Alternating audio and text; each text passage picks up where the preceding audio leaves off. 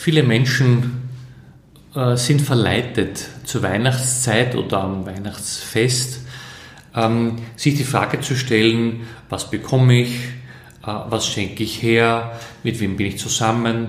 Also es wird diese Zeit oft sehr ähm, emotional bedeutsam aufgeladen und da ist man leicht verleitet zu sagen, die Größe des Geschenkes oder wer mit mir feiert oder wie lange ich bei wem bin oder ähm, welche, welches tolle Geschenk ich wem mache und so weiter. Davon hängt so viel ab.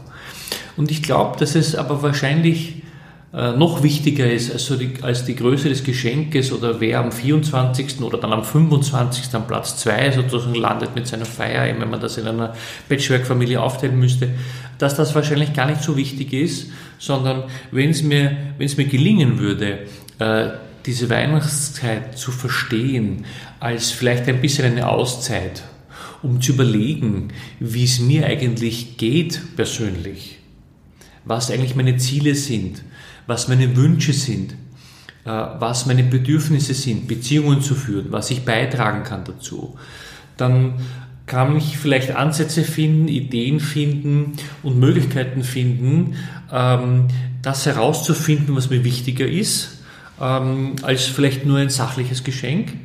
Und dann mir äh, zu überlegen, wie gehe ich damit in der nächsten Zeit um. Und was möchte ich da gerne verändern? Was würde mich besonders freuen, glücklich machen? Was würde ich mir wirklich schätzen? Ja? Was ist, was ist ähm, etwas, äh, was mir das Herz sozusagen voller macht oder erfüllt? Ja? Das, glaube ich, wäre ein schöner Anlass, äh, sich zu dieser Zeit diese Frage zu stellen und Antworten darauf zu finden anstatt zu sagen, ähm, ist jetzt mein Geschenk größer oder kleiner als das andere oder ist es rechtzeitig gekommen oder äh, ist es groß genug und teuer, war es teuer genug, dass das abbildet, wie viel Beziehung der zu mir hat und so weiter. Also das wäre mein Impuls eigentlich zur Weihnachtszeit. Vielen Dank fürs Zuhören, weil ich mehr Kästchen-Einsendungen bekommen habe, als es Türchen gibt im Adventkalender gibt es heute gleich zwei Türchen. Das eine haben wir gerade gehört und jetzt wird uns noch eine Geschichte vorgelesen. Frohe Weihnachten und einen guten Rutsch ins neue Jahr. Ich möchte euch heute eine kleine, kurze Weihnachtsgeschichte vorlesen, mit einem höheren Sinn dahinter. Der Titel ist Ein kleines Stück Weihnachtsfreude. Die Autorin Birgit Biegendorfer-Kollmannsberger. Schon wieder hing sie unten hinten links an der Wand. Die kleine grüne, unscheinbare Christbaumkugel war grenzenlos enttäuscht, weil ihr, wie in jedem Jahr, dieser undankbare Platz zugewiesen worden war. Ihr dunkles, sattes Grün kam im dichten Gewimmel der Tannenzweige überhaupt nicht zur Geltung, fand sie.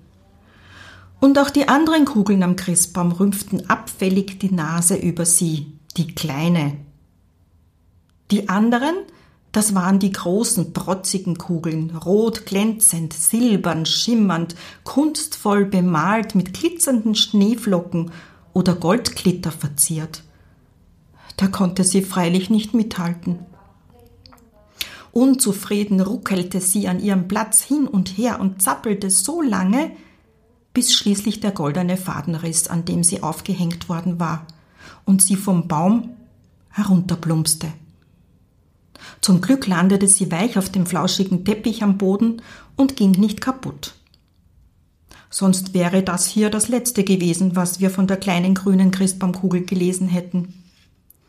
Mit Schwung glitt die grüne Kugel über den Teppich, quer durch das Wohnzimmer und zur Terrassentüre hinaus, welche gerade zum Lüften offen stand.